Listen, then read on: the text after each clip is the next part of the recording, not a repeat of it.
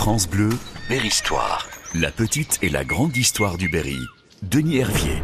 Un berrichon, Pierre-François Gorge, est l'un des fils du seigneur d'Entraigue. Pierre-François Gorge, ce beau parleur, après avoir été fait duc de Falary par le pape en personne, revient en France où il se remarie avec Marie-Thérèse d'Haraucourt. Mais il ne reste pas longtemps avec la jeune femme, car il doit fuir le royaume et le Berry, poursuivi par une meute de créanciers. Il parvient à s'échapper et s'installe alors en Catalogne. On découvre alors qu'il n'aime les femmes que pour leur dot, et on se rend compte surtout qu'il préfère les hommes.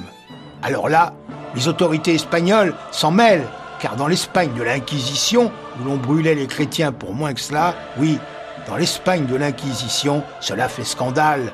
Sur l'ordre du roi Philippe V, le prince Pio, capitaine général et gouverneur de la Catalogne, fait enfermer dans une citadelle Pierre-François. Cette incarcération le tire des grippes de l'Inquisition qui le guette. Une nouvelle fois, la faconde du prisonnier et les hautes parentés dont il se prévaut produisent leur effet habituel. Le roi d'Espagne obtempère et Falary s'échappe au grand soulagement de ses geôliers, ravis d'être débarrassés de lui. France Bleu vous plonge au cœur de l'histoire.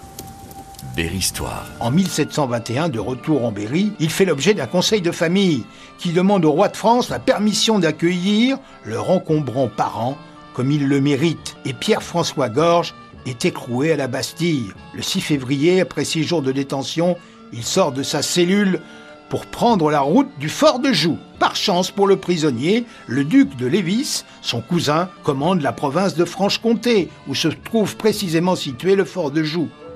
Il s'en échappe au bout de neuf mois, se réfugie en Suisse, où il est aussitôt arrêté, mais il file alors avec un jeune religieux qu'il débauche. En décembre 1722, il arrive à Vienne.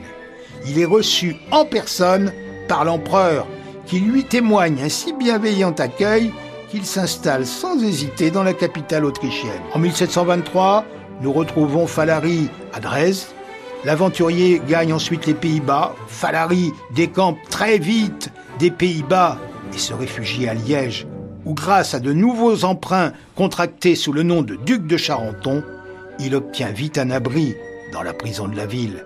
Les Liégeois lui donnent la clé des champs, ou plutôt le chasse, ce dont il profite pour se diriger de nouveau vers Rome avec son bagage d'escroquerie, de vol, de faux, de scandale et d'abjection. Et puis, eh bien, on le retrouve en 1727 colonel d'un régiment de dragons polonais. Falary va donc reprendre les armes et il suit ce régiment en Courlande en 1728. France Bleu, Berry-Histoire.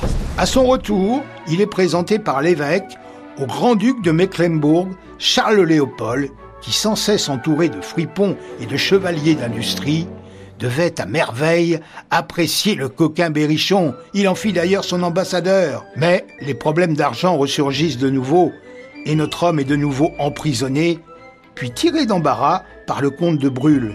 Il revient alors en grâce auprès de Léopold, qui le fait ambassadeur pour la Russie, où il part et où il meurt dans une prison de la région de Moscou.